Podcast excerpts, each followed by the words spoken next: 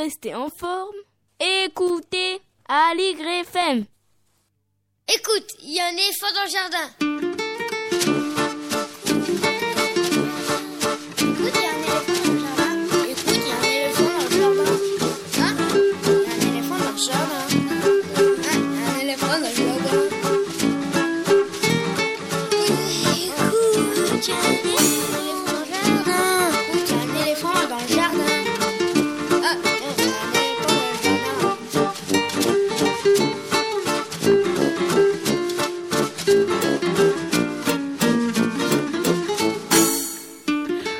Bonjour, Véronique sous le micro pour l'actualité culturelle des enfants petits et grands en Ile-de-France. Nous commençons l'émission avec euh, les petits papiers, la revue de presse d'Estelle Laurentin. Bonjour Estelle. Salut Véronique. Et bonne année, puisque c'est ta première émission de 2019. Ce sera à toi dans quelques instants donc. Vincent Godot dit parfois à propos de lui-même qu'il est un graphiste mécanicien, tant il aime varier les supports, livres, affiches, applis, décors et même autobus. Son dernier livre Cache-Cache-Ville, réalisé avec Agathe Demois, apparu au début de l'année au Seuil Jeunesse et c'est également une application numérique pour tablette. Rencontre avec Vincent Godot, ce sera à 10h50. Certains regardent les étoiles, c'est le titre de la toute nouvelle création du collectif 4L, un spectacle qui entremêle avec subtilité deux histoires de vie, à voir en ce moment au théâtre Antoine Vitesse à Ivry. Rencontre avec son metteur en scène Michael Dussautois et ce sera à 11h25. Et cette semaine, pas de lecture par Lionel Chenaille. Nous le retrouvons la semaine prochaine. Bienvenue dans notre jardin. Vous écoutez Aligre FM et nous sommes ensemble jusqu'à midi. C'est Mathieu Dolphus qui assure la mise en onde de l'émission. L'adresse de la radio, 42 rue de Montreuil dans le 11e. Le téléphone du studio, 01 40 24 29 29. Le site aligrefm.org. Le mail, éléphant at aligrefm.org sans oublier le Facebook de la radio et celui de l'émission. Notre chanson d'éléphant pour commencer cette émission, hmm, c'est celle d'un pilier de la chanson pour enfants qui a traversé déjà quelques générations. J'ai nommé euh, je suis pas Henri Dess. Oui, Henri Dess. Et la chanson s'intitule tout simplement Un éléphant. Elle est extraite de plusieurs de ses CD, mais si je ne me trompe pas, la première fois, c'est dans celui intitulé Du Soleil, paru en 1999, et c'est une production Marie-José.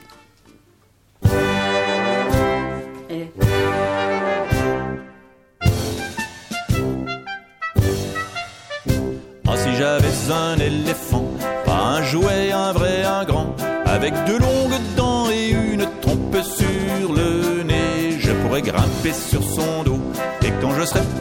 là-haut, je peux vous dire que moi je ne m'ennuierai plus jamais. Pour pas fatiguer mes guibolles, il m'emmènerait à l'école. Je lui demanderai s'il veut bien m'attendre jusqu'à midi. Il irait près du radiateur, là où il fait une bonne chaleur. Et comme ça, ça lui rappellerait son beau pays.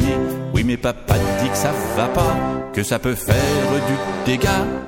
Que dans le salon ça va défoncer son canapé, que ça va salir le plafond, que s'il se met sur le balcon, il y a toutes les chances qu'il finisse par s'écrouler. Ah si j'avais un éléphant, pas un jouet, un vrai, un grand, avec de longues dents et une trompe sur le nez, je pourrais grimper sur son dos. Et quand je serai perché là-haut, je peux vous dire que moi je ne m'ennuierai plus jamais. On irait se promener en forêt, l'hiver je lui mettrais un bonnet et un gros pull tricoté afin qu'il n'ait pas froid. Il aurait un gros appétit, je lui donnerais mes salsifis. Il pourrait même tout manger parce que moi j'aime pas ça. Oui, mais maman dit que ça va pas, qu'elle n'a pas d'assez gros plat. Qu'il ne serait pas question qu'il entre dans la cuisine, qu'il pourrait casser la vaisselle et qu'à son avis personnel, il finirait bien un jour par écraser mes tartines. Ah si j'avais un éléphant, pas un jouet, un vrai, un grand, avec de longues dents et une trompe sur le grimper sur son dos. Et quand je serai perché là-haut, je peux vous dire que moi je ne m'ennuierai plus jamais. L'été on irait prendre l'air, on marcherait près de la rivière. Il ferait la douche avec sa trompe pour me rafraîchir. Et puis on se mettrait au soleil pour se réchauffer les orteils. Juste le temps de se sécher, juste pour le plaisir. Ah si j'avais un éléphant, un jouet, un vrai, un grand, avec de longues dents et une trompe sur le nez, je pourrais grimper sur son dos. Et quand je serai perché là-haut, je peux vous dire que moi je ne m'ennuierai plus jamais. C'est les petits papiers d'Estelle. Les petits papiers d'Estelle, une revue de presse qui parle des enfants et des ados. Bonjour à tous pour bien démarrer 2019, une année que je vous souhaite constructive, ouverte, créative, vivante, drôle, fantaisiste, chaleureuse, etc., etc. Et ben j'attaque directement l'avenir de la planète avec le nouvel observateur qui nous pose cette question. Faut-il faire moins d'enfants pour sauver la planète? Un poil déstabilisant comme alternative.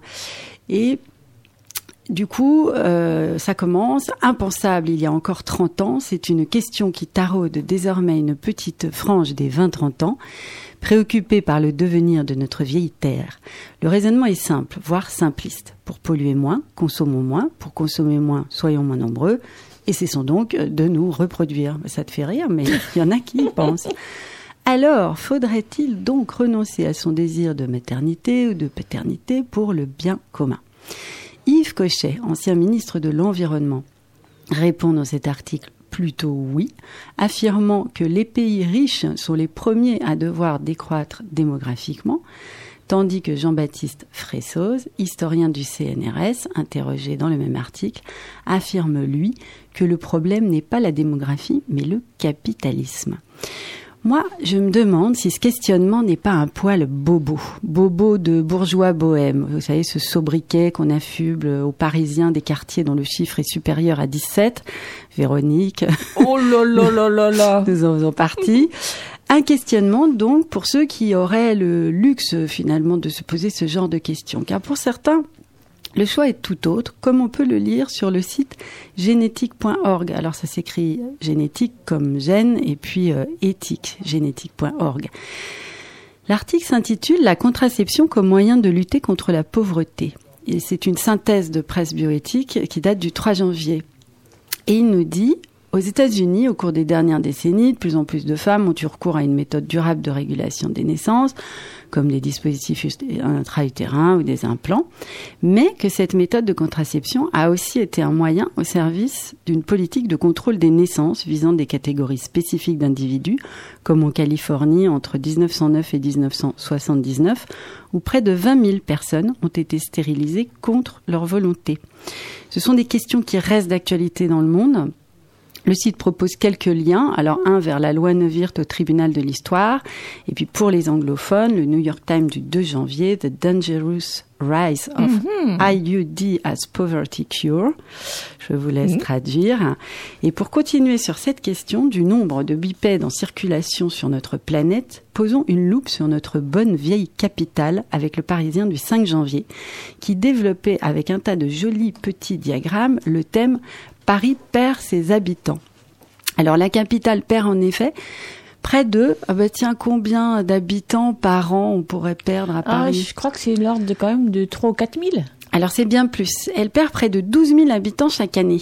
C'est un phénomène qui, selon l'INSEE, va durer jusqu'en 2025. C'est pour une part, bien sûr, dû à un exode régulier d'environ euh, 12 000 personnes par an, alors que la capitale gagnait jusqu'en 2011 13 000, enfin même 13 700 habitants chaque année. Et puis c'est dû bien sûr à un déficit de natalité.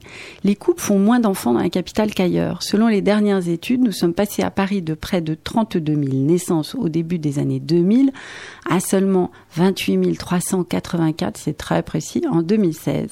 Alors plusieurs facteurs expliquent cette chute. Les Parisiennes ont tendance à faire des enfants plus tard, mais elles ont aussi tendance à en faire moins. Le taux de natalité ici est de 13% contre presque 15 dans les Hauts-de-Seine, presque 18 pour la Seine-Saint-Denis. Le nombre de décès prend donc le pas sur le nombre de nouveau-nés. Et autre conséquence, des classes et des écoles qui ferment. Alors, euh, la question posée par le Nouvel Obs, eh bien, il semble qu'elle est bien à l'ordre du jour. Et celle du fameux génétique.org, qui fait le lien entre euh, ces questions-là et puis la pauvreté, l'est aussi. Et on revient à l'argent, toujours euh, à Paris, et avec cet article du Parisien. Car si Paris perd ses habitants et ses enfants, c'est dû, précise le papier, à l'immobilier hors de prix et ça, je doute qu'il existe un seul Parisien qui ne s'en soit pas rendu compte. Quand les familles parisiennes ont plus d'un enfant, elles lorgnent vers la banlieue et même la province pour trouver des surfaces plus grandes et en adéquation avec leurs moyens. Alors de là à imaginer qu'on retarde ou qu'on renonce à une grossesse, il n'y a pas loin, à l'instar euh, des japonaises qui font quand même plus beaucoup d'enfants pour des raisons euh, assez liées à l'économie et à la vie quotidienne. Alors Ensuite, euh, parallèlement à ça, petit aparté, la location touristique de courte durée limite encore plus les possibilités de se loger et à la mairie de Paris, on estime que nous avons atteint la cote d'alerte. Ces locations pèsent sur le parc immobilier et ont un effet inflationniste sur le prix des loyers, mais aussi spéculatif sur les ventes. Foin, ceci dit, de pessimisme. Tout ça n'est pas que triste. On n'avait quand même pas se désespérer dès le 9 janvier. Dans ces départs de Paris, il y a aussi souvent la perspective d'une nouvelle aventure. Alors on lit. Avant, c'était voiture, boulot, dodo. Je passais tout mon temps dans les transports, poursuit une ancienne parisienne qui vit aujourd'hui en Normandie. Ajoutant, j'ai même pu faire décoller mon business car j'ai beaucoup moins de charges, donc mes tarifs sont plus intéressants. Et surtout, le bien-être n'a rien à voir. Là, je découvre la vraie vie, qu'il existe du lien. Franchement, c'est un vrai bonheur. De là à ce qu'elle nous fasse plein de petits-enfants, il y a pas loin.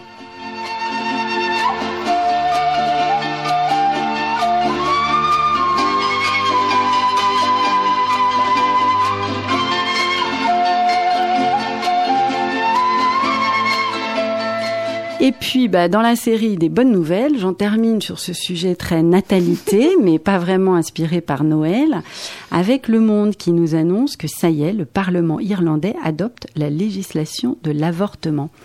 Le 25 mai dernier, les Irlandais avaient approuvé par référendum à plus de 66% la libéralisation de l'IVG dans le pays.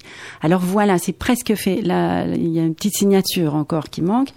Les Irlandaises pourront renoncer à une grossesse, y compris si cette grossesse ne met pas leur vie en danger. C'était la seule condition acceptable en Irlande pour avorter.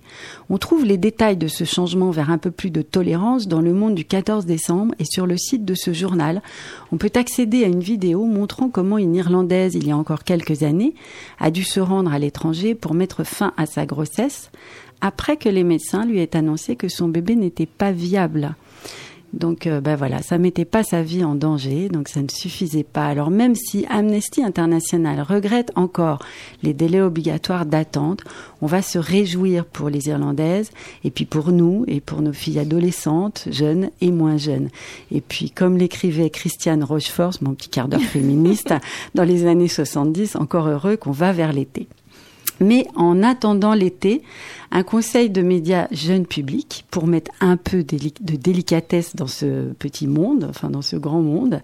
On va écouter la radio, une infidélité à Aligre FM, mais c'est pour la bonne cause, car on salue un programme dédié aux petits, aux parents curieux et aux éternels jeunes. C'est ce que nous dit sa présentatrice Denisa Kershova, qui chaque mercredi ouvre son émission quotidienne aux petites oreilles et fait aimer et raconte la musique classique d'une manière très vivante.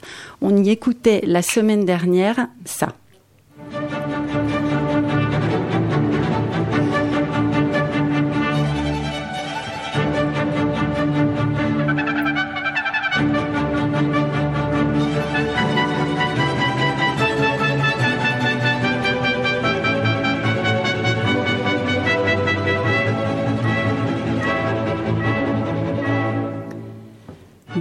Gloria, bien sûr, de Vivaldi par le National Chamber Orchestra of Armenia. Très, très british aujourd'hui, je suis. Hein. Mais on écoutait aussi la semaine dernière ça.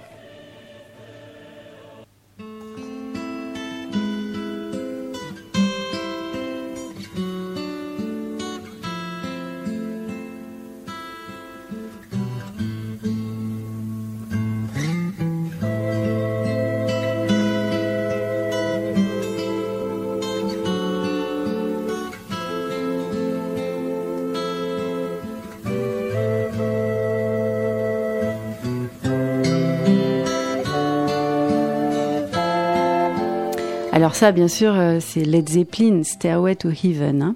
Et si Denisa Kershova nous faisait écouter tous ces morceaux, c'était pour se demander quelle influence le baroque avait bien pu avoir sur le rock and roll. Alors c'est pour les enfants, ça s'appelle Allegretto, c'est sur France Musique chaque mercredi. Je dois t'avouer Véronique que c'est un peu en même temps que nous, auto-concurrence. L'émission a lieu le mercredi de 11h à 13h. Ah bah oui, juste après toi. Voilà. Bravo. J'exagère. Non. Alors, soit vous débutez l'écoute à midi, hein, vous pouvez en manquer un petit bout, ou alors, eh ben, vous êtes moderne, vous êtes des gens d'aujourd'hui et vous podcastez parce que c'est oui. comme ça qu'on écoute L'une ou l'autre émission. Exactement. Les deux. Et puis pour se quitter, à la fin de cette petite euh, première chronique de l'année, on va l'écouter peut-être pas tout à fait en entier, mais presque ce beau morceau de Led Zeppelin. Je, Led Zeppelin, je vous dis au revoir et à très bientôt, Véronique. À mercredi prochain. Voilà. Christelle, au revoir. Ciao.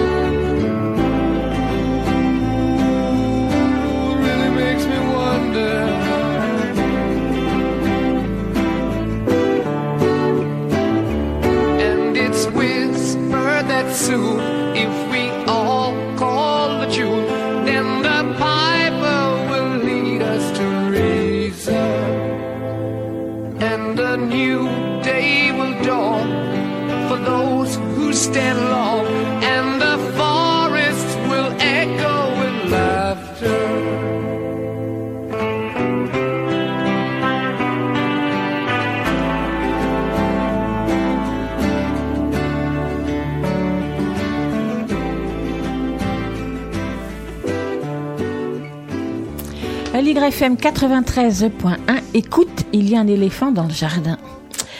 Vincent Godot dit parfois à propos de lui-même qu'il est un graphiste mécanicien, tant il aime varier les supports, livres, affiches, applis numériques, albums pop-up, décors et même autobus, ceux de sa ville à Strasbourg.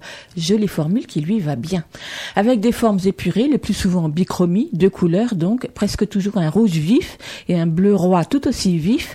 Ces images se déclinent en larges aplats comme dans Avec quelques briques, un album pop-up paru aux éditions d'Agrumes en 2014, et Bonhomme et le palais de choucroute écrit par Julien Taubert et paru en 2016 au Seuil Jeunesse. Ou bien, elle se décline à petits traits serrés, rouges, comme dans La Grande Traversée et Cache-Cacheville, tous deux réalisés avec Agathe Demois et paru aux éditions du Seuil en 2014 et 2018.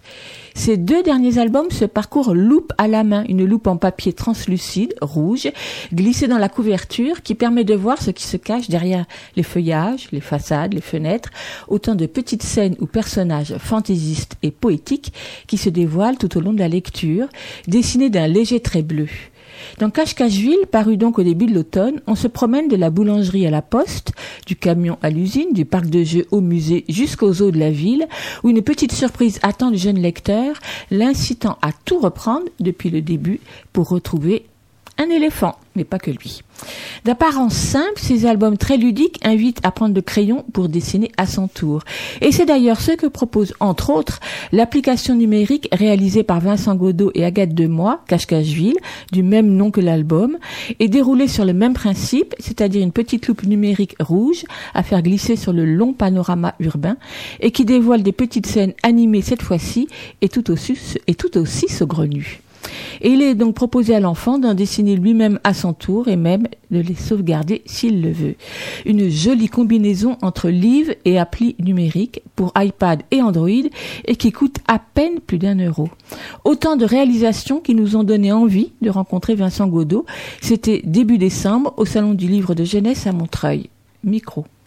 Vincent Godot, bonjour. Bonjour. On se rencontre parce que vous venez d'éditer très dernièrement avec Agathe Demois Cache-Cacheville aux éditions du Seuil, mais c'est loin d'être votre premier livre.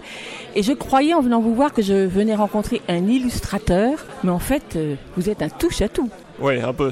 J'ai des fois du mal à me définir quand on me demande. Alors je commence par dire euh, illustrateur parce que mon, mon travail tourne beaucoup autour du dessin, mais ça prend après des formes euh, assez variées. Des fois c'est en volume, euh, ça va être des, des, expositions, des décors de spectacle.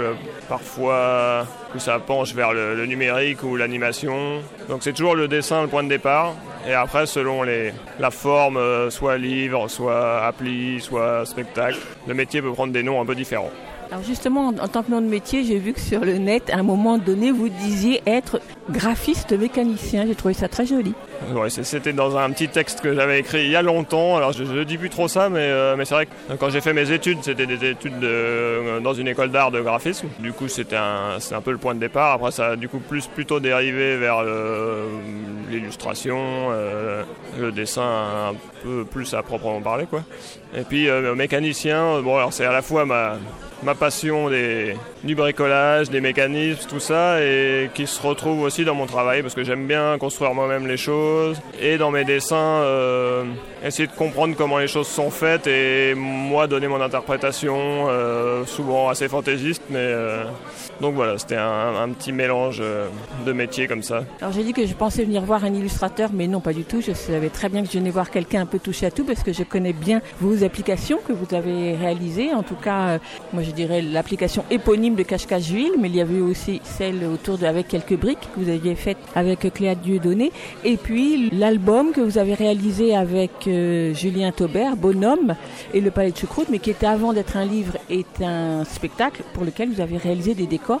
Et j'ai envie qu'on commence par ce, par ce spectacle, justement, par les décors. Donc Julien Taubert, on l'avait reçu à cette émission, il nous avait parlé de ce spectacle. Et vous, vous en avez réalisé les décors à partir de boîtes qui ne font que s'emboîter les unes dans les autres pour faire un décor très mouvant.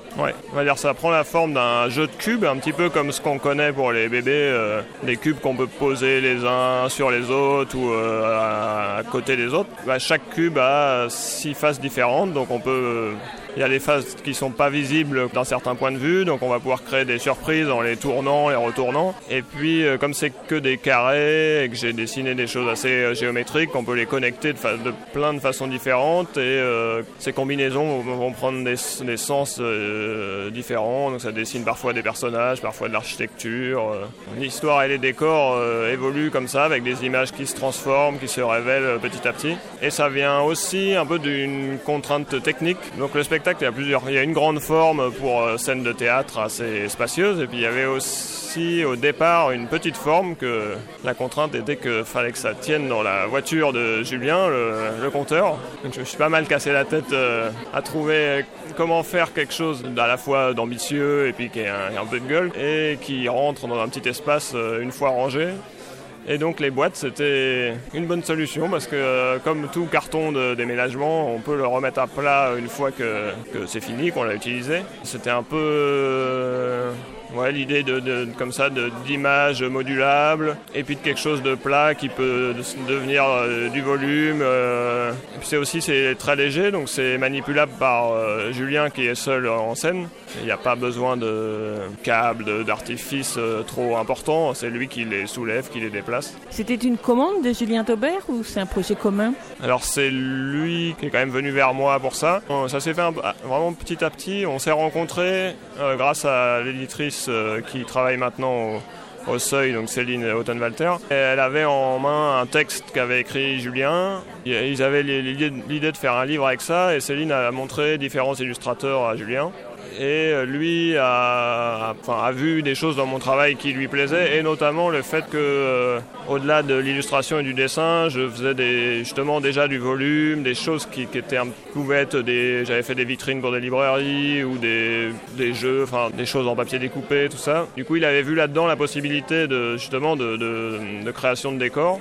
Et donc on a commencé euh, avant, avant le livre et, le, vrai spectacle à faire une petite résidence ensemble d'une semaine où euh, lui a inventé une histoire et moi ai inventé euh, un, un décor en fonction. Euh, Mais disons qu'on on travaillait un peu au, même moment, dans un même lieu. Donc ça a été une espèce de rencontre test. Le projet de livre a mis un peu de temps à se mettre en place et donc en fait on a d'abord fait le, le spectacle, donc la petite forme, puis ensuite une, forme plus ambitieuse. Pour finir, on a conclu avec l'album euh, illustré. C'est pas vraiment, euh, ça n'a pas vraiment été une commande à proprement parler, c'était plutôt là du coup une rencontre qui a duré un, certain temps et pas mal d'échanges et tout. C'était chouette comme projet. Et du, enfin, et du coup, de- disons que dès le départ, il y avait un peu l'idée des deux, du livre et du spectacle. Et ça, c'est quelque chose qui m'a beaucoup plu dans la dans l'approche de pouvoir euh, créer à partir d'une même histoire, d'un même texte, euh, expérimenter des formes différentes. De toute façon, il semble bien avoir euh, tout ce que vous faites, que vous aimez bien les défis. J'aime bien les, ouais, les nouvelles aventures, euh, expérimenter des formes ou des façons de raconter des histoires ou de montrer des images que j'ai pas encore essayé. Alors après, je, je, je sais pas si c'est l'âge, mais je sens que je me m'assagis un petit peu. Enfin, je suis pas bien vieux, hein, mais je commence à avoir essayé différentes choses et à me dire ah, bah, ça, je, je crois que je préfère que ça. Et du coup, là, par exemple, euh, en ce moment, j'ai envie de revenir à mes premiers amours, on va dire, qui sont le, le livre, le pop-up, le papier découpé, euh, ce par quoi j'ai commencé. Mais effectivement, euh, je suis à la fois intéressé par euh, la, parfois la- simplement des- le côté technique et l'expérimentation. Et puis je pense que j'ai besoin d'un peu de défi pour me stimuler dans ma création. Du coup, tout ça fait que effectivement, je me lance souvent dans des projets où je suis pas spécialiste à la base et puis du coup, euh, je suis obligé d'inventer. N'empêche que pour le dernier livre qui vient d'être publié au Seuil, donc Cache-Cache Que vous avez réalisé avec Agathe Demois, vous reprenez le même principe que dans La Grande Traversée que vous avez publié quelques années plus tôt. Donc déjà là, vous commencez à vous assagir. Effectivement.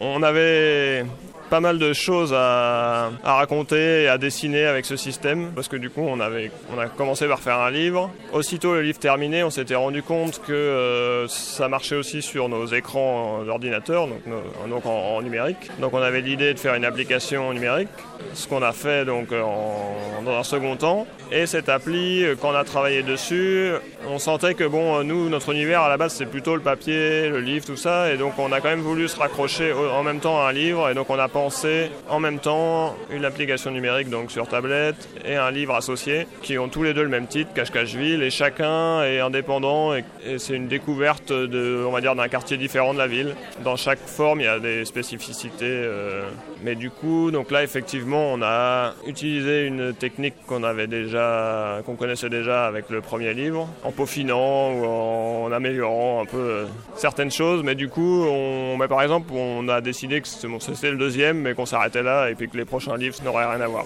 Je veux bien que vous expliquiez le principe de Cache-Cacheville qui joue à la fois sur un graphisme très ténu, on va dire, je ne sais pas si c'est le bon terme, sur euh, la bichromie, seulement deux couleurs, mais ça, je pense que c'est un peu votre marque de fabrique, et donc sur une lunette qui sert de filtre couleur. Ouais. Donc, alors, ouais, Cachageville, on a dessiné donc tout un, paysage de ville. D'apparence comme ça, c'est que on ne voit que du rouge. Donc tout est dessiné au trait et euh, avec une, une loupe euh, qui n'est pas grossissante mais qui est équipée d'un filtre rouge. Quand on la passe sur ces images, on découvre un autre dessin qui est en fait euh, dessiné en bleu ciel très clair en dessous du, du dessin rouge. Et donc ces deux images superposées permettent de cacher une image secrète qui va être euh, à, explorer par le lecteur, euh, qui découvre des petites surprises dans, les, dans chaque maison, dans chaque voiture, euh, au fil des pages. Quoi. Et puis un fil conducteur qu'on découvre à la fin de l'album qui est que des animaux sont cachés dans chacune de ces bâtisses ou de chacune de ces maisons. Ouais, ouais. Donc c'est une ville et on avait envie qu'à chaque page on, on ait un peu un bâtiment typique de toute ville de taille moyenne. Donc on, on passe par la poste, la boulangerie, la piscine, tout ça. Et puis effectivement, à la fin, on se rend compte que bah, y a un zoo et puis que tous les animaux se sont échappés. Donc c'est la seule page où il n'y a pas grand-chose à voir avec cette euh, loupe magique. Et là, on se rend compte que donc il y a un animal caché dans, chacune des pages précédentes. C'est quelque chose qu'on avait d'ailleurs hésité à faire, un, jeu comme ça de chercher trouve dans notre premier livre.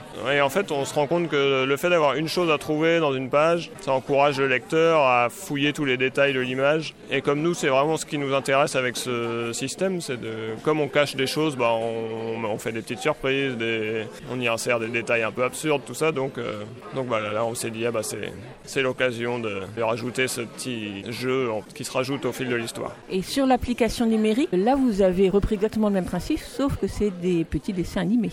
Et donc dans chaque, derrière chaque façade, ou derrière les façades plutôt, on découvre des petites scènes euh, plus ou moins absurdes, plus ou moins euh, humoristiques et qui invitent à les suivre de, scène en scène. Oui, ouais, donc on, a longuement réfléchi au début, on, était parti sur des choses bien plus compliquées avec de des interactions quand on touche avec le doigt, tout ça. Et puis finalement, on trouvait que ça ne ressemblait pas tant que ça. Alors on est reparti sur quelque chose qui était proche du livre qu'on avait fait avant, mais on s'est dit bah, simplement, comme c'est sur tablette, sur écran, ce qu'on va pouvoir faire, c'est donner vie à nos personnages qui finalement quand on dessine, euh, on s'imagine plein de choses. On dessine des, hommes, des femmes, des animaux qui sont en train de faire des choses, sauf que bon, on est obligé de s'arrêter sur une image fixe quand on fait un livre. Et euh, là, on s'est dit, ah bah, pour une fois, on va pouvoir s'amuser à, les faire bouger euh, dans le temps, leur donner vie. Et donc, on a, on a profité de ce support numérique pour tenter cette expérience-là. Et donc effectivement, là dans, dans, chaque maison, quand on regarde avec le filtre magique, on voit les habitants euh, qui vivent chez eux et c'est des petites scènes, la plupart donc tournent en, boucle comme un gif animé. Hein. Il y en a des très courtes de quelques secondes et puis d'autres euh, un peu plus longues. Donc ce n'est pas vous qui avez développé, vous avez fait appel à un développeur, mais vous avez travaillé comment avec lui? Ouais, du coup, pour l'application, il y a un développeur et puis aussi un, animateur qui a mis en mouvement nos images et un musicien. Donc, c'était toute une petite équipe. Pour cette application, là, on, a, nous, un peu géré ces... Donc, quand je dis nous, c'est avec Agathe de moi, gérer ces différentes personnes, un peu comme des chefs de projet, quoi. Euh, alors, c'était un petit peu spécial parce que généralement, c'est plutôt l'inverse. On, nous demande de faire euh, des choses ou on nous fournit un texte et puis on, s'applique à l'illustrer ou en général, on me passe plutôt aux commandes. Donc, ça n'a pas forcément été évident comme rôle, surtout que c'est des métiers qu'on connaissait peu. Euh, dialoguer avec un développeur qui a un langage assez technique, mais même avec un musicien aussi, euh, ça ne m'était jamais arrivé. Heureusement, on avait du temps, donc on a appris à se connaître et puis euh, à, dialoguer, tout ça. C'était une expérience euh, pas évidente, mais qui a, fini par fonctionner. Mais c'est assez intéressant que vous fassiez paraître une application aujourd'hui qui soit liée au livre parce que dans l'édition d'application aujourd'hui, c'est plutôt le contraire. On voit disparaître complètement la notion de livre pour qu'elle soit seulement orientée vers les jeux. Et donc euh, là, vous faites un peu euh, presque un ovni aujourd'hui. J'avais un peu, euh, on va dire, découvert le, monde des applications avec la précédente expérience avec quelques briques. Donc c'est le, premier livre que, dont j'ai écrit l'histoire et que j'ai illustré en pop-up, qui a été adapté par euh, Cléa Dieudonné. Donc là, en fait, s'ajoutait dans cette application, il y avait à la fois le texte de l'histoire et des petites actions à faire. Et c'est vrai qu'une une des choses que j'avais remarqué, c'est que c'était difficile à la fois de lire l'histoire et de euh, se concentrer sur ces petites actions. Et du coup, c'est souvent l'histoire qui passait à la trappe. Et donc, je me suis rendu compte qu'il y avait un petit peu un problème entre narration et interactivité. Du coup, nous, dans cette application-là qu'on a conçue, on a voulu faire proposer quelque chose de très simple qui soit ludique mais qui soit pas un jeu vidéo quoi. Donc ça, ça s'approche quand même plus déjà de la lecture, même si c'est une application. Donc on a juste voulu proposer deux lectures parallèles ou un petit peu différentes, mais pas forcément aller dans du jeu vidéo, du chose, quelque chose comme ça qui c'est pas notre monde je crois. Euh. Et en même temps, ça, s'éloigne un tout petit peu du livre ou pas d'ailleurs, dans le sens où vous proposez aux enfants de dessiner eux-mêmes les scènes à l'intérieur euh, des maisons, donc ils peuvent se réapproprier complètement l'application. Alors ça, le fait de, proposer aux enfants de participer et de dessiner, je pense que c'est quelque chose qui vient euh, de ce qu'on pratique un petit peu aussi euh, au cours de l'année. On fait pas mal d'ateliers dans des écoles ou, euh, aussi en lien avec des expositions qu'on propose, où on, on conçoit des principes d'ateliers en lien avec nos livres. Et du coup, on se rend compte que c'est une façon des fois de rentrer dans le livre, ou que quand on a une fois qu'on a raconté un livre, les enfants ont envie eux de raconter des choses ou de dessiner quelque chose qui ressemble. Bon, bah dessiner dans un livre papier, c'est un peu compliqué. Souvent, soit c'est une histoire, soit c'est un livre d'activité, mais mélanger les deux, c'est pas forcément une bonne idée. Et là, dans l'application, c'était assez simple d'avoir ces deux modes euh, parallèles. Euh, Donc on, on a profité de cette occasion donc pour proposer de... Enfin disons qu'on on peut vraiment à proprement parler euh, lire une page, euh, lire un dessin et ensuite en effacer la quasi-totalité et redessiner... Enfin l'enfant peut redessiner ce qu'il imagine à la place. Donc euh, voilà, je crois que ça s'y prêtait bien dans, dans cette application.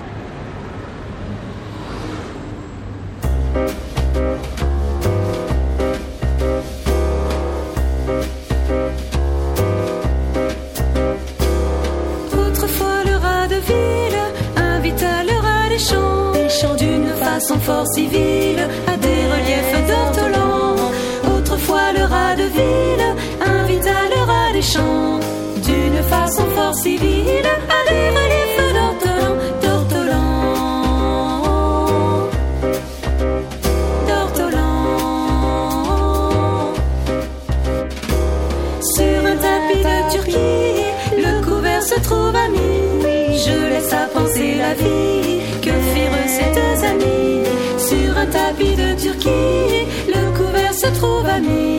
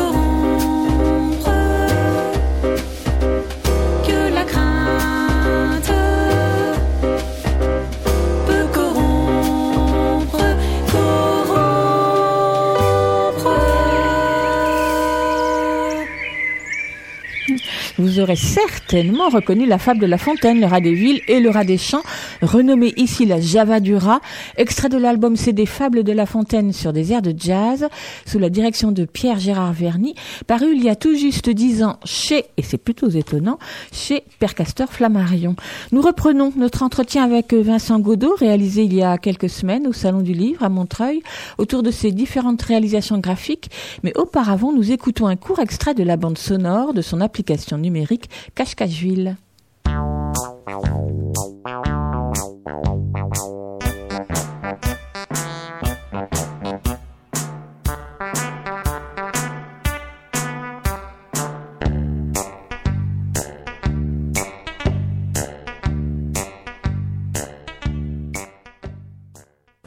Lancez dans un livre tel que le premier avec quelques briques, mais que ce soit aussi pour la Grande Traversée ou Cache-Cacheville, donc vous êtes euh, avec euh, Agathe de moi les, les deux auteurs illustrateurs. Qu'est-ce qui vient d'abord? L'histoire, le récit, la narration ou des images qui vous invitent à écrire quelque chose? Alors ça, ça dépend des livres. Pour mon premier livre, c'était vraiment le texte qui était venu en premier. J'ai mis un peu de temps à trouver comment le mettre en image. Et comme au même moment où j'avais écrit ça, je m'intéressais au pop-up, j'expérimentais des choses, bah, j'ai fini par l'illustrer en, papier découpé, en pop-up. Mais c'est vrai que depuis, tous les, livres qu'on a fait avec Agathe, avec ce système de, de loupe et d'images rouges et bleues, on fonctionne à l'inverse. Ce qui, je pense, est plutôt rare pour, les albums jeunesse, c'est qu'on on pense quand même d'abord les images en ayant une vague idée du fil conducteur et on écrit le texte euh, à la fin, quasiment, euh, les images sont quasiment finies. Quoi. Donc vous le pensez un peu plus comme un imagier. Euh, effectivement, ça. Donc on commence d'a- d'abord par les images. En fait, on a, on, bon, on a plus de mal avec le texte qu'avec les images, euh, Agathe et moi, mais on a quand même envie qu'il y ait une histoire et un petit quelque chose dans le texte. Donc c'est une partie qui est assez difficile pour nous. En fait, souvent, il y a une phase dans le travail du livre où on a presque envie qu'il n'y ait pas de texte parce que ça nous embête. Puis finalement, on va quand même y passer des semaines parce que c'est important, je trouve, bah, d'avoir une narration, d'avoir quelque chose qui nous emmène euh, d'une page à l'autre. Donc je pense qu'au final, c'est quand même pas juste un imagier, mais, euh, mais ouais, y y a- bon. Et si ça vous donne tant de mal que ça, vous pourriez faire appel à un auteur pour qui c'est très facile?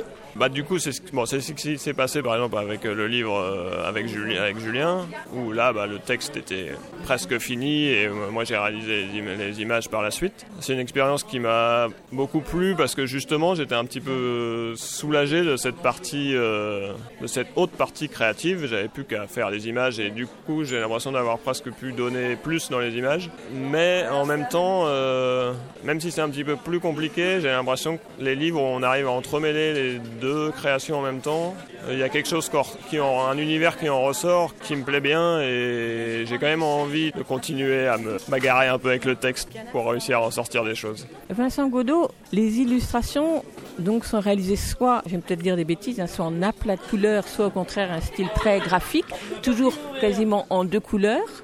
Donc d'abord pourquoi le rouge et le bleu? Est-ce que d'ailleurs aujourd'hui vous avez un pull rouge? Donc euh, donc le c'est toujours comme ça j'imagine et l'écharpe est bleue. Mais donc quelle technique vous utilisez? Est-ce que tout est numérique par exemple? Pour, euh, pour les couleurs, du coup, l'association du rouge et bleu, donc au départ, c'est vraiment une question de, goût, à la fois pour les couleurs vives et assez contrastées, et le, travail en couleurs limitées, de trois couleurs maximum. Et donc, effectivement, là, aujourd'hui, je suis habillé en rouge avec une.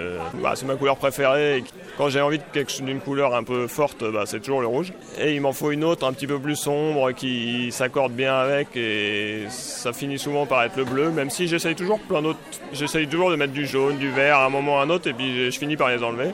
J'ai enfin, une autre réponse pour les, les livres euh, avec cette loupe rouge. Là, pour le coup, ces deux couleurs, euh, techniquement, sont, d'après nos expériences, celles qui fonctionnent le mieux. Même si ça marche aussi, euh, rouge et vert, tout ça, bon, bah, comme en plus on aime bien ces couleurs-là, ça nous arrangeait bien. Après, sur le, la, la technique, moi j'ai vraiment commencé à, à dessiner d'abord tout sur ordinateur, parce que quand j'ai fait mes études de graphisme, j'ai appris à utiliser les logiciels et du coup à créer des images avec euh, des formes géométriques que je pouvais faire avec euh, ma, souris et mon ordinateur. avant même d'être à l'aise avec euh, ma main et un crayon. Quoi. Et finalement, de plus en plus, je dessine à la main. Et donc, pour le premier livre que j'ai fait avec Agathe, elle, elle dessinait essentiellement à la main, donc je me suis forcé. Enfin, j'avais très envie depuis longtemps, mais je me suis forcé à me mettre à dessiner à la main. Du coup, ça a été un peu le déclic. Ça a été, j'ai mis un peu de temps, mais je me suis rendu compte que c'était euh, très plaisant. Et donc, depuis, je mélange les deux. Je fais certaines parties des images sur ordinateur, donc plutôt les aplats de couleurs. Et puis tout ce qui est trait, texture, tout ça, c'est euh, du- de l'ajout, du collage de choses dessinées à la main. J'aime bien les deux. Alors j'ai pu voir sur votre site euh, pas mal de vues de Strasbourg dans laquelle euh, euh, filait un autobus aux couleurs de Vincent Godot, des affiches sur les deux côts où c'était du Vincent Godot. Qu'est-ce que ça fait de se voir affiché partout dans la ville comme ça? Alors, effectivement, j'ai dessiné des habillages de certains bus à Strasbourg. Bah, ça, fait vraiment plaisir bah, dans sa propre ville. En plus, c'est quelque chose que je vois quasiment au quotidien. En allant à mon atelier à vélo, je les vois souvent passer.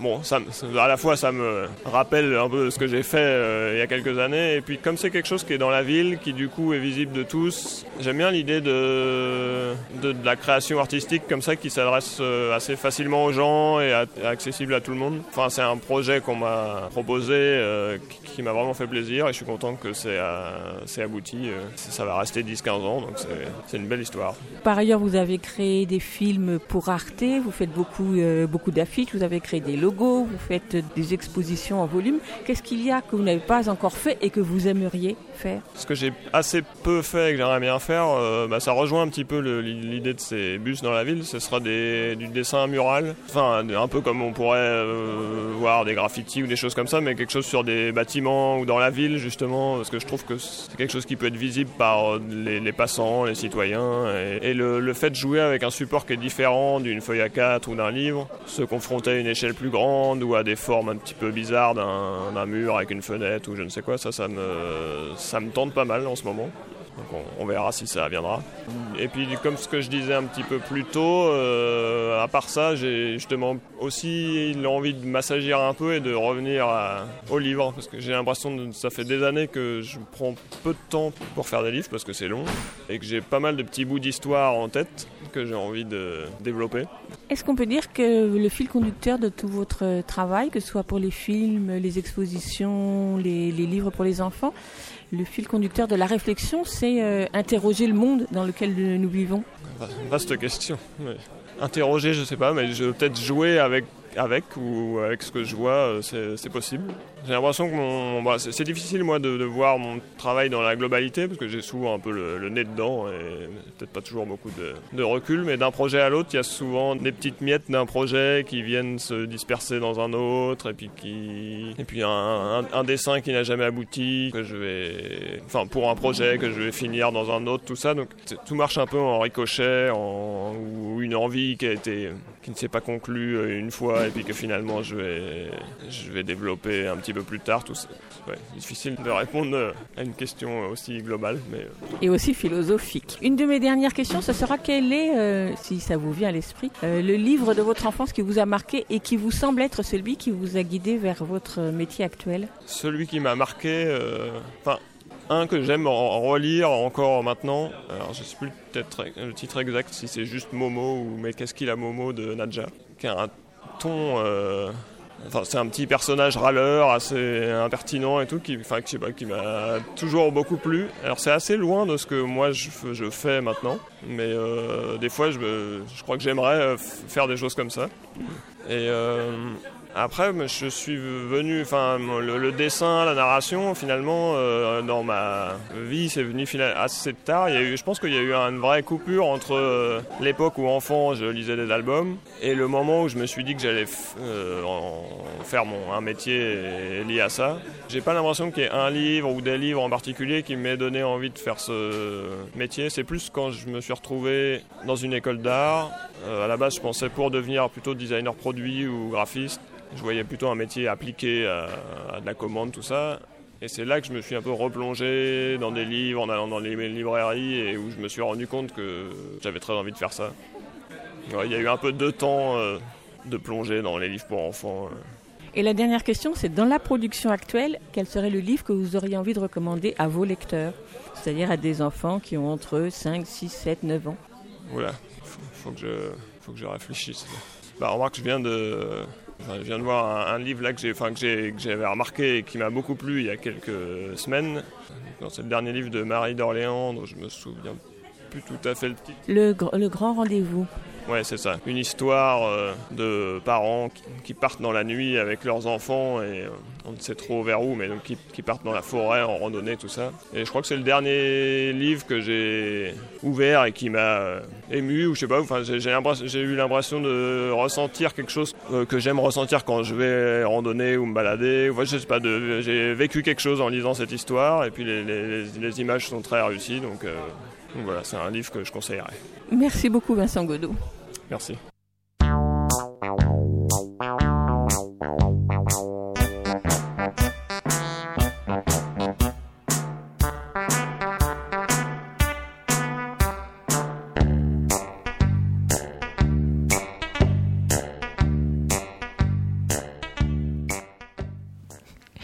Donc l'album le plus récent de Vincent et Godot et Agathe de Moi s'appelle Cache-Cache-Ville. C'est un album paru au Seuil en septembre 2018. Il coûte 14,90€ et l'application numérique pour tablette, iPad et tablette Android, paru quelques temps plus tôt, je crois un an plus tôt, cette application donc coûte à peine plus d'un euro. Le site de Vincent Godot, vincentgodot.fr pour voir toutes ses réalisations diverses et variées. Et vous retrouverez sur le site l'YFM à la page du podcast de l'émission les références des albums de Vincent Godot. On ajoutera que le spectacle Bonhomme de Julien Taubert, dans un décor, dans le décor créé par Vincent Godot, sera joué à la Villette du 17 au 20 avril prochain. Nous aurons donc le temps d'en reparler.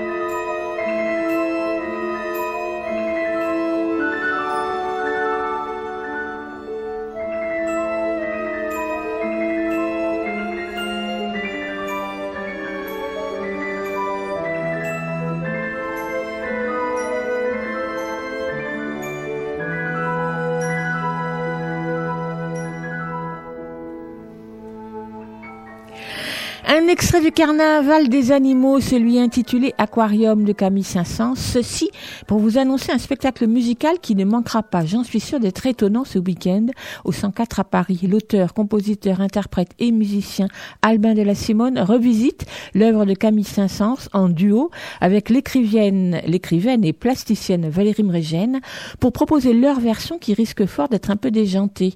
Albin de la Simone l'a réorchestré pour un quatuor composé d'un pianiste, une violoncelliste, un guitariste électrique aussi banjoïste et une chanteuse mezzo-soprano aussi percussionniste. Et comme le carnaval des animaux est une partition sans texte, une suite de tableaux musicaux sans histoire, le musicien a donc invité l'auteur et plasticienne Valérie Mrégène et ensemble ils ont imaginé le récit farfelu d'une évasion massive d'animaux, une enquête menée à la baguette et à l'aveuglette par une femme énigmatique et des musiciens tant médiums que détectives. C'est ainsi que le 104 présente ce spectacle que je n'ai pas encore vu, mais que j'ai hâte de découvrir. C'est pour tout public à partir de 6 ans. Ce vendredi et samedi à 20h, ce samedi et dimanche à 16h, les places de 5 à 15 euros et le 104, c'est 5 rue Curial dans le 19e arrondissement. Les Maîtres de l'Imaginaire, tel est carrément le nom de la fondation créée par l'illustrateur suisse Étienne Delessert, le créateur de Yock. Son objectif, c'est de rassembler les dessins originaux des artistes les plus réputés pour leurs livres pour enfants aux États-Unis et en Europe. Pour cela, il s'appuie sur tout un réseau, entre autres, mais pas seulement, autour de la maison d'édition américaine Creative Company, dirigée par Rita Marshall, l'épouse d'Étienne Delessert, et laquelle a effectivement édité un nombre impressionnant d'illustrateurs qui ont marqué l'édition jeunesse depuis une cinquantaine d'années, parmi lesquels Roberto Innocenti, Yann Dachimbene, Guy Billou, Eleanor Schmidt, Monique Félix, Jean-Louis Besson, dont les ouvrages sont également publiés en France, mais d'autres qui ne le sont toujours pas. Parmi les différents objectifs de la Fondation, il y a bien sûr la volonté de donner à voir ces images qu'elle a commencé à rassembler depuis septembre 2017, en particulier sous la forme d'une exposition intitulée Les Maîtres de l'Imaginaire, qui, après avoir été présent, à présenter à Strasbourg au printemps, est apparue depuis, est à Paris donc l'expo est à Paris depuis fin novembre jusqu'à fin janvier chez les libraires associés dans le 18e arrondissement. Dans la très jolie cave voûtée des libraires associés, la scénographie, les lumières, les vitrines, les étagères, l'affichage, comme pour chaque expo dans le lieu, cette scénographie met particulièrement en valeur plus de 80 illustrations originales d'une trentaine d'artistes présentées sous cadre et presque à chaque fois accompagnées du livre dont elle est extraite ouvert à la bonne page, permettant ainsi de voir la façon dont elle a été mise en page, mais aussi de constater la plupart du temps la bonne qualité de la reproduction, respect des couleurs, du format, etc. Ce qui n'est hélas pas toujours le cas dans l'édition. Des œuvres de Nicole Clavelou, Henri Galeron, Alain Gauthier, David Gessner, Jean Clavry ou encore celle de l'immense André François qui ont pu être sauvés dans l'incendie qui a ravagé son atelier en 2003, deux ans avant sa mort, et les rendant ainsi particulièrement émouvantes. C'est donc toute une génération d'illustrateurs qui est rassemblée ici, certains d'entre eux continuant encore de publier des livres, d'autres ayant disparu, mais ayant tous fortement marqué l'édition jeunesse à découvrir donc. Les Maîtres de l'Imaginaire, exposition chez les libraires associés, c'est jusqu'au 31 janvier, du mardi au samedi après-midi, tous les après-midi, du mardi au samedi, de 14h à 19h, et l'entrée est libre. Chez les libraires associés, c'est au 3 rue Pierre-L'Ermite, juste à côté de l'église Saint-Bernard, métro Barbès ou La Chapelle. Et parce qu'il ne fait pas vraiment chaud aujourd'hui, réchauffons-nous autour de la cuisinière pour préparer des pop-corn en suivant la recette de Vincent Guigue. Les pop-corn, extraits de son livre CD Miam, déjà présenté plusieurs fois dans cette émission. Prenez une casserole huilée comme piste de danse. Mettez du feu dessous pour faire chauffer l'ambiance. Jetez plein de grains de maïs à l'intérieur. Couvrez pour laisser tranquille ces petits danseurs. Eh. Écoutez, écoutez le boucan. C'est la boum, c'est la boum là-dedans. C'est la fête, c'est la fiesta. En moins de deux, on compte un et ça y va. Ça gigote, ça s'agite et ça saute. Qu'est-ce que ça traficote dans cette cocotte? Écoutez, écoutez le boucan. C'est la boum, c'est le boum là-dedans. C'est la fête, c'est la fiesta. En moins de hop hop hop et ça y va. Ça trémousse et ça se pousse, ça crie sous les secousses. Tous les maïs s'éclatent dans cette boîte.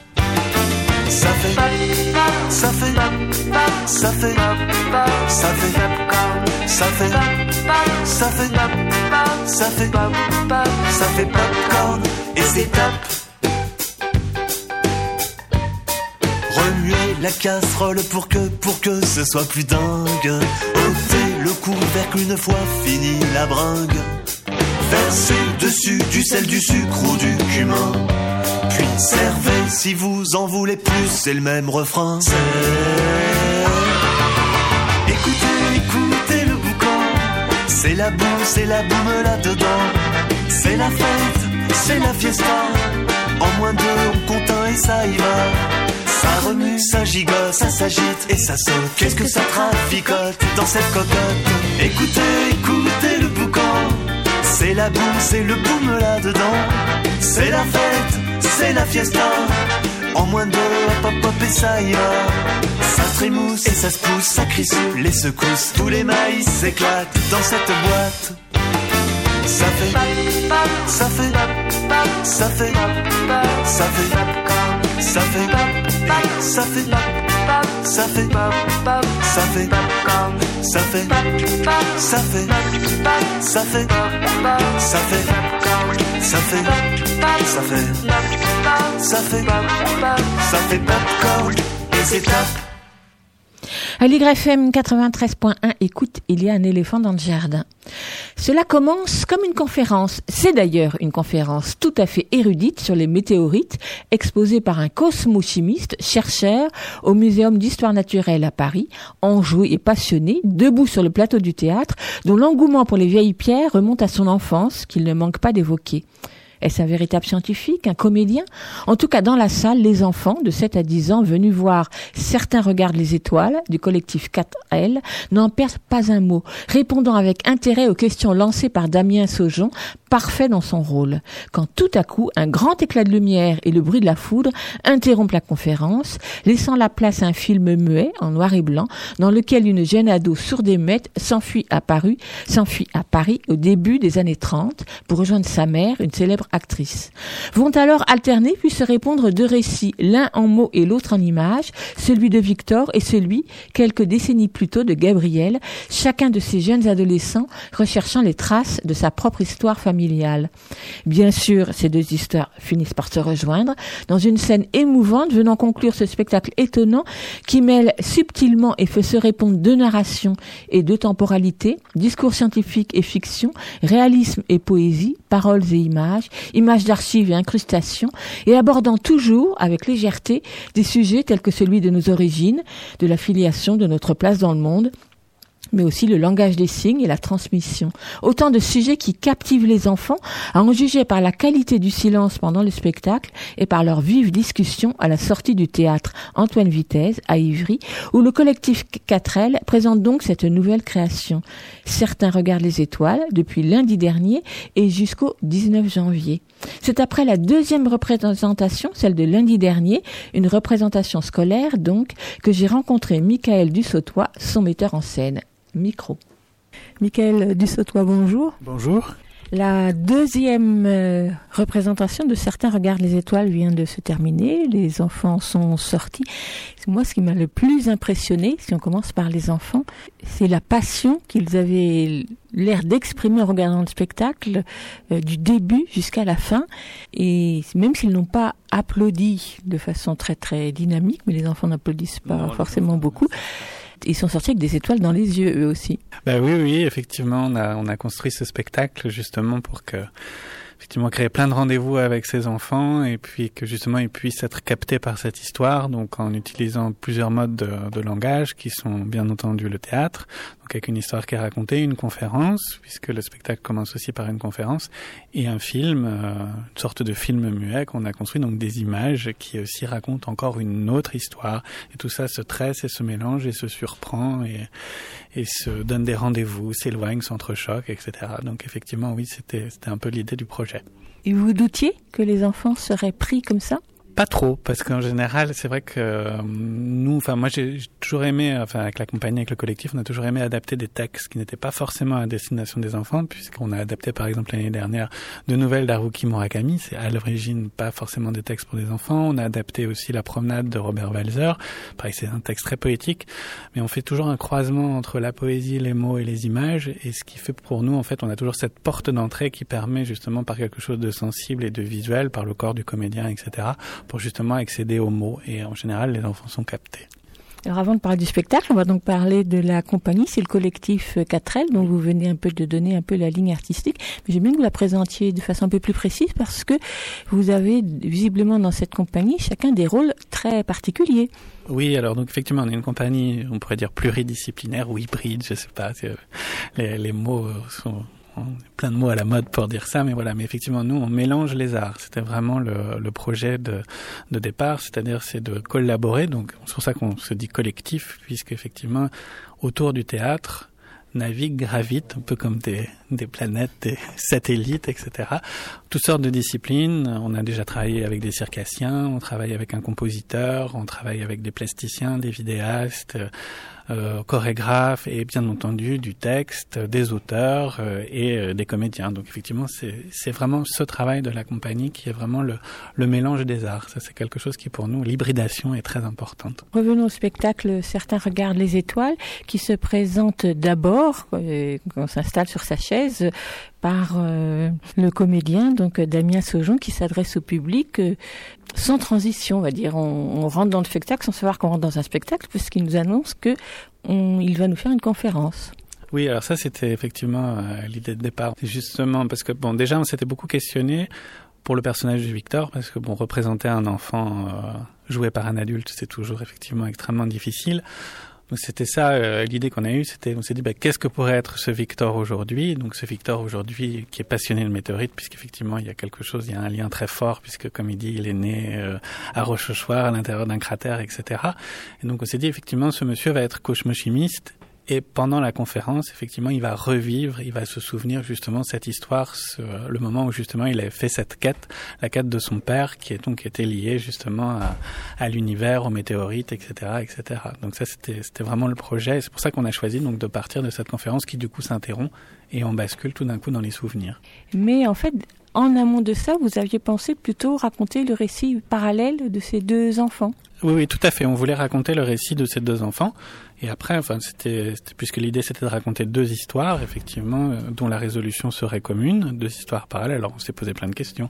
On s'était dit, on allait peut-être raconter l'histoire dans un endroit, puis l'autre dans une autre, et puis après, on aurait peut-être fait se rejoindre les spectateurs. C'est pour ça qu'on a choisi aussi cette forme, qu'on voulait que ce soit un petit peu euh, de l'ordre de l'expérience aussi pour le spectateur, que justement on bouge les lignes, qu'il puisse vivre ça finalement un petit peu comme une sorte de déambulation en étant assis à l'intérieur de son siège, où finalement il passe du théâtre au cinéma, il passe à la conférence, enfin voilà, il y a une sorte effectivement de déambulation assise. Bouger les lignes, c'est le, le bon terme parce que lorsqu'il fait sa conférence, c'est une vraie conférence. J'ai appris plein de choses sur les météores, les météorites, euh, sur euh, les traces qui restent sur le sol, et les enfants rentrent complètement là-dedans, c'est-à-dire qu'ils répondent aux questions qu que le comédien pose et ils ont même envie d'en dire un peu plus. Oui, tout à fait. On a vraiment construit ce, cette, enfin c'est Damien d'ailleurs le comédien qui l'a écrite sa conférence. Il a travaillé, il a cherché, il a été euh, plusieurs fois au muséum d'histoire naturelle, il a suivi des visites guidées. Il s'est vraiment nourri justement de justement comment on peut transmettre justement des informations scientifiques euh, effectivement aux enfants, comment les capter. Voilà, ça a été vraiment construit de cette manière-là. Et puis donc coup de coup de tonnerre et on bascule dans la seconde histoire et donc effectivement comme vous venez de le dire on passe du cinéma au, réalisme à la réalité et à l'onirisme au niveau du film là aussi vous avez fait un travail tout à fait particulier oui, on a fait entièrement un film sur fond vert, avec donc une jeune comédienne qui a, qui a 12 ans. On a intégralement filmé sur fond vert et on les a incrustés à l'intérieur justement d'archives qui datent des années 30. Ça a été vraiment tout le, tout le projet à l'intérieur de vieux films, à l'intérieur de photos euh, qui ont été glanées, etc. Donc c'est vraiment tout un travail d'archives qui a été fait justement pour croiser euh, aussi cette histoire et lui donner aussi un, concret qui était celle justement d'une époque qui était celle des années 30 justement où le cinéma euh, muet devient parlant puisque c'était aussi euh, cette charnière-là qui nous intéressait à travailler. Et donc les images que vous évoquez, ce sont à la fois celles de Paris, d'un Paris de, l'époque, et aussi celles du muséum. Donc vous avez eu droit d'avoir accès aux archives du muséum? Alors non, c'est des images qu'on a bricolées, qu'on a construit, c'est des collages. C'est vraiment, on s'en est, vraiment inspiré, mais en tout cas, ce ne sont pas vraiment les images du muséum, à part quelques photos que nous on a pris à l'extérieur, qui sont du muséum d'aujourd'hui et qu'on a qu'on a bricolé. Mais on, on travaille beaucoup de toute façon sur le principe du collage, donc.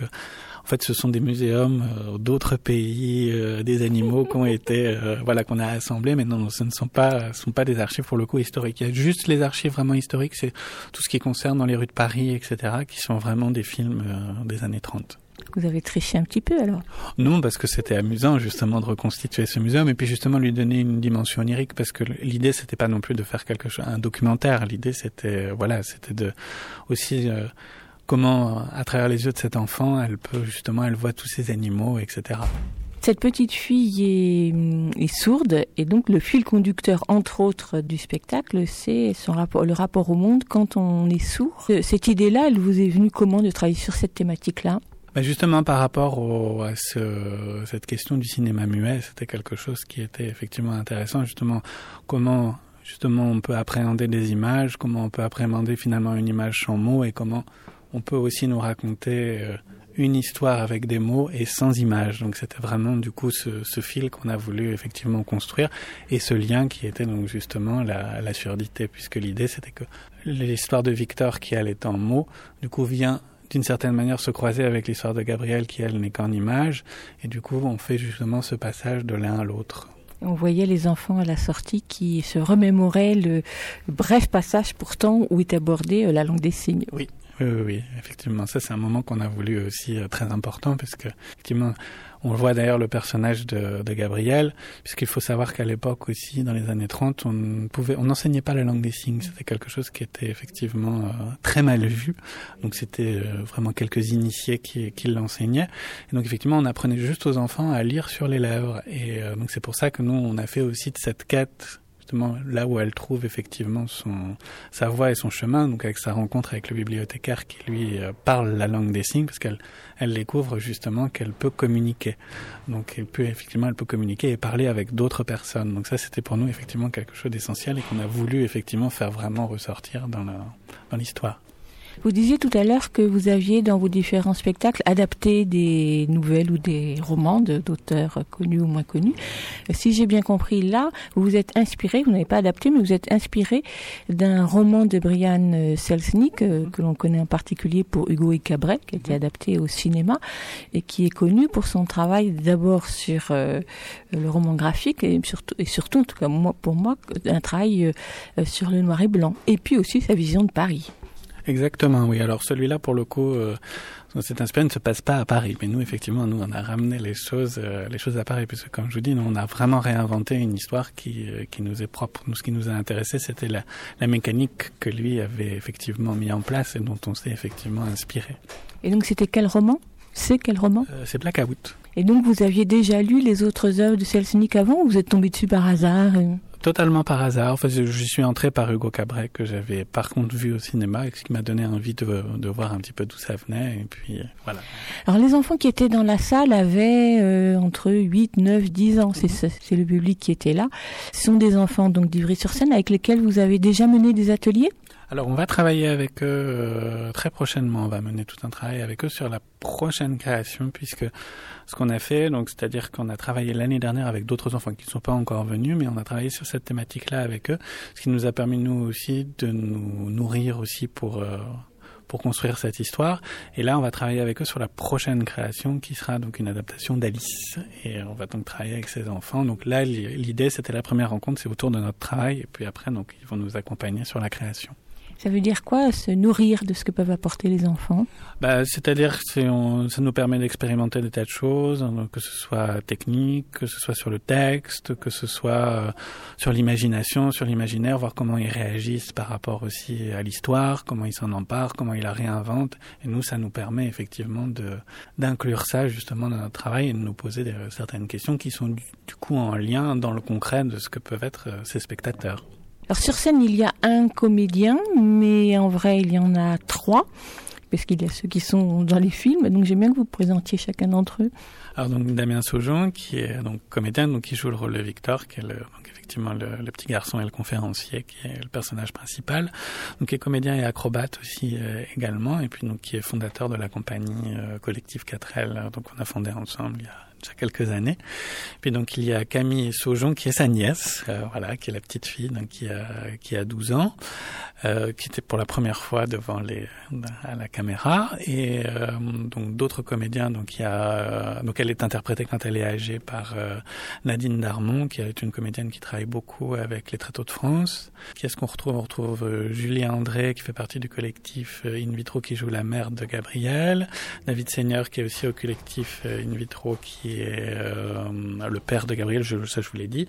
Et puis, euh, qui reste-t-il? Jean-Charles Delhomme, qui lui interprète le, euh, le gardien du musée.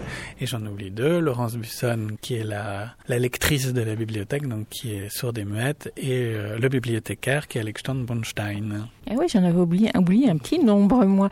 Dans les spectacles, ce qui est un peu frappant, et j'ai entendu aussi que ça va frapper d'autres spectateurs, c'est qu'il y a une sorte de fausse fin, c'est-à-dire que le conférencier s'en va et ferme sa, son cartable est prêt à partir, et les enfants commencent à applaudir, le public commence à applaudir. Et puis non, ce n'est pas terminé.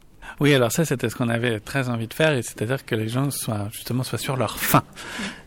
Aussi bien F-A-I-N que F-I-N. Donc ça, c'était c'était l'idée. Ça se passe effectivement après, pendant que les gens se passent un petit peu ce moment où justement, quand en général vous allez voir un spectacle ou même une conférence où vous discutez un peu comme on dit dans les coulisses, en backstage, etc. Et là, la rencontre effectivement avec sa grand-mère, elle a lieu justement après, justement au moment où les spectateurs sont censés être partis et être sortis. Le livre qui fait le, le lien entre toutes ces générations, c'est Les Pierres du Ciel, c'est ça? La langue du ciel. C'est un vrai livre? Non, pas du tout. C'est un livre qu'on a fabriqué, inventé et, et qu'on a choisi de s'appeler La langue du ciel justement par rapport à tous ces, tous ces liens entre justement ces différentes langues, la langue des signes, la langue de Victor, les... Et tout ce que vous dites sur les météorites, c'est vrai ça ou c'est inventé? Ah, tout ce qu'on dit sur les météorites est totalement vrai. Les enfants vous demandent si c'est vrai ou pas vrai? Non, ils se demandent par contre si le comédien est réellement sourd. Ça, c'est quelque chose qui les questionne beaucoup. Et ma dernière question, ou mon avant-dernière question, plutôt, ce sera, si j'ai bien compris aussi, le collectif 4L est en résidence à Évry-sur-Seine depuis quelques années. Qu'est-ce qu'apporte à une compagnie d'être en résidence dans une ville et pas seulement un théâtre? Ah bah, c'est essentiel parce qu'on peut faire justement un travail avec les habitants, avec le territoire. Je sais que nous, on, se, enfin, on a très envie, nous, justement, d'avoir un ancrage local, etc. Pour nous, c'est très très important de construire aussi quelque chose, que ce théâtre aussi soit pensé avec justement les habitants, avec les gens des quartiers, etc. Donc ça, pour nous, oui, c'est essentiel d'être d'être là et puis d'être là sur une durée, enfin au long cours plutôt, parce que ça permet aussi effectivement, comme je vous ai dit, de, de construire des fidélités, aussi de de permettre à des spectateurs d'accéder aussi à un parcours qui est celui d'artiste, etc. Donc pour nous, c'est effectivement euh, très très précieux. Ma dernière question sera un petit pas de côté pour vous demander si vous vous en souvenez quel est le livre de votre enfance qui vous a marqué, mais surtout qui vous a conduit à être ce que vous êtes aujourd'hui, à faire ce que vous faites aujourd'hui, c'est-à-dire du théâtre, du spectacle pour le jeune public? Je vous prends au dépourvu. Oui, vous comprenez Parce que je- en fait, vous me dites ça, mais ce qui me- avant, c'est plutôt le cinéma. Moi, je vous répondrais. C'est pas tant, pas tant les livres qui m'ont donné envie euh, d'aller vers le théâtre. C'est vrai que moi, j'ai enfant, j'ai eu cette chance-là d'avoir parce que moi, j'ai vécu, j'ai grandi en province et il n'y avait pas forcément de, de théâtre, de choses comme ça. Pourtant, je lisais, j'ai beaucoup lu étant enfant, mais c'est vrai que c'était plus des des coups de foudre, on va dire, euh, d'image. Et effectivement, ça a été Charlie Chaplin quand j'étais enfant, qui a été quand même quelque chose de, de fondateur, je pense, dans, dans ma vie. Michael Dussaudois, merci beaucoup. Merci. Certains regardent les étoiles, donc par le collectif 4L au théâtre Antoine Vitesse jusqu'au 19 janvier. C'est le mercredi à 14h30 et le samedi à 17h. Les tarifs, c'est de 6 euros à 15 euros. Tout de suite, on écoute la chanson tradi on écoute une chanson traditionnelle enfantine, c'est celle de l'empereur, sa femme et le petit prince, revisitée par les arrangements de Zafzafa pour Chanta, voyage musical en Inde, le dernier titre de la collection de livres CD Tous Métis, conçu par Zafzafa et Caroline Chotard. Celui-ci est paru à la rentrée, donc, et aux éditions La Casa Musique.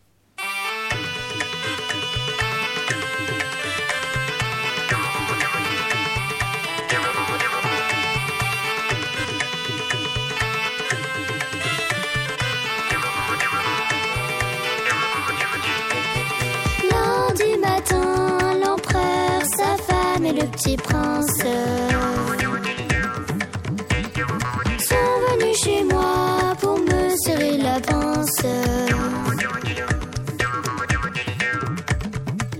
j'étais parti, le petit prince a dit Puisque c'est ainsi, nous reviendrons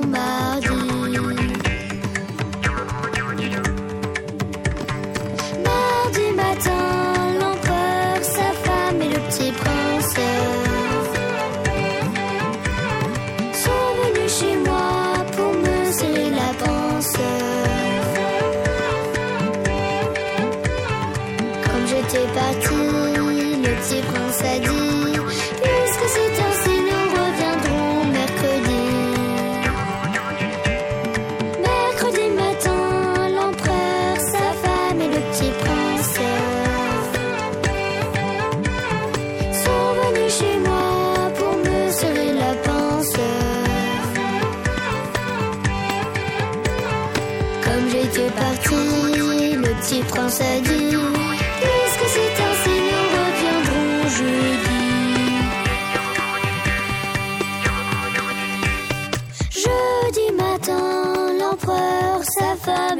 les sont venus chez moi pour me serrer la pince. Comme j'étais parti, le petit prince a dit, puisque c'est un nous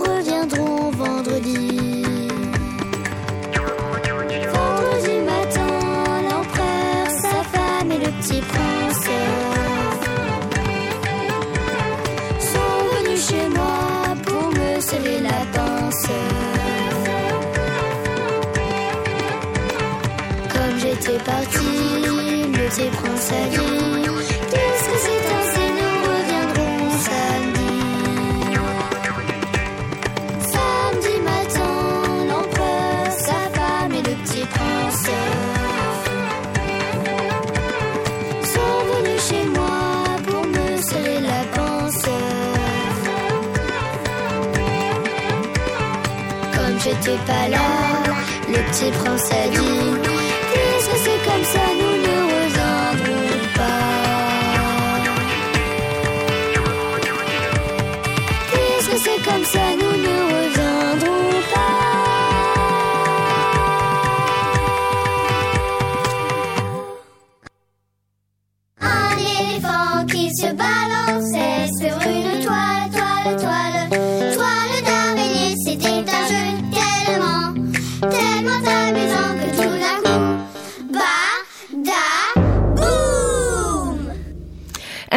Un éléphant dans les pages, c'est notre chronique autour des livres pour enfants dans lesquels un éléphant s'est glissé quelque part dans un coin de l'image, au détour d'une phrase, ou bien prenant majestueusement la pose. Ils sont nombreux ces albums, alors bien sûr, comme nous avons le choix, nous choisissons ceux qui nous ont particulièrement plu. Et cette semaine, nous avons appris avec tristesse le décès de l'auteur-illustrateur anglais John Burningham, dont les nombreux albums délicats et malicieux enchantent les enfants depuis quelques décennies. La promenade de Monsieur Gumpy, Train de nuit, Ne te mouille pas les pieds Marcel, autant d'albums savoureux, souvent drôles, qui font une part belle à l'imaginaire enfantin, tout en prenant les enfants au sérieux. Le premier, Borka, Les aventures d'une oie sans plume, ayant été publié en 1963. Avec une aisance à camper d'un léger trait de crayon et de quelques touches d'aquarelle des enfants et des adultes aux traits très expressifs.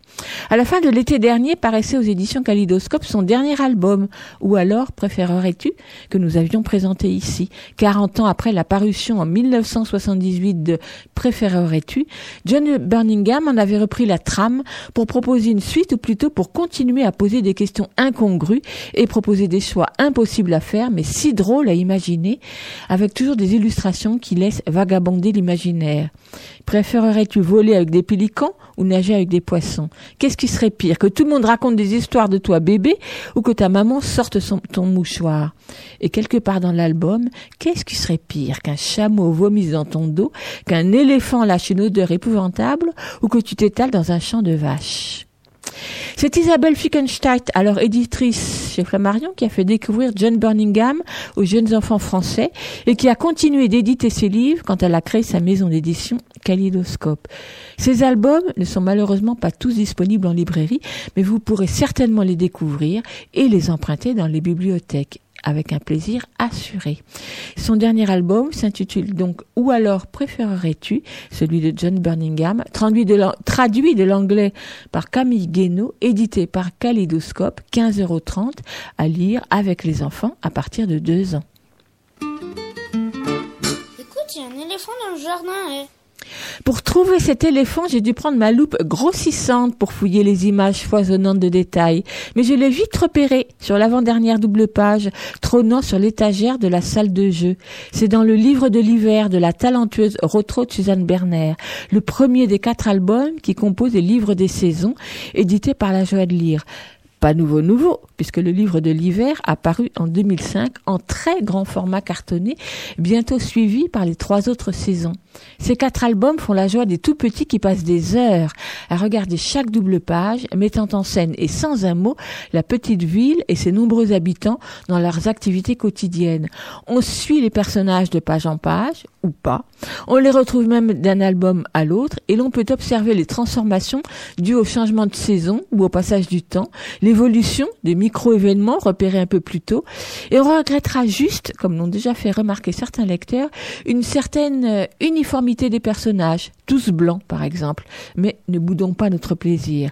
Chaque album est composé de sept tableaux re- représentant chacun un des quartiers de la petite ville, la gare, le centre commercial, la grande place, etc. Et qu'on le retrouve donc d'un album à l'autre à une période différente de l'année.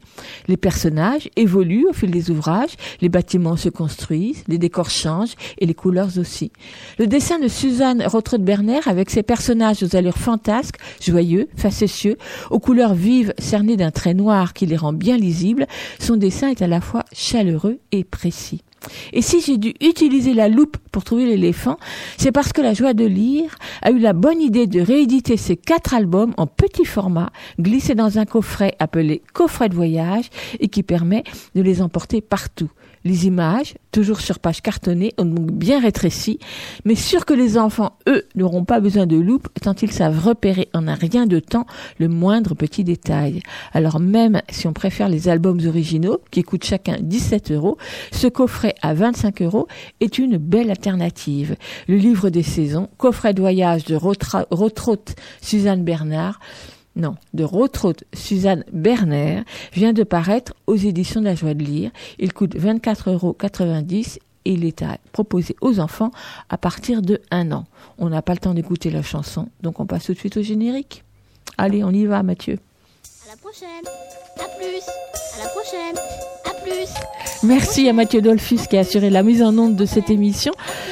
On se retrouve mercredi prochain à 10h30 pour un nouvel épisode de Écoute, il y a un éléphant dans le jardin. À midi pile, les programmes d'Aligre FM sont suspendus en direct, mais ils continuent sur le net. Bonne journée.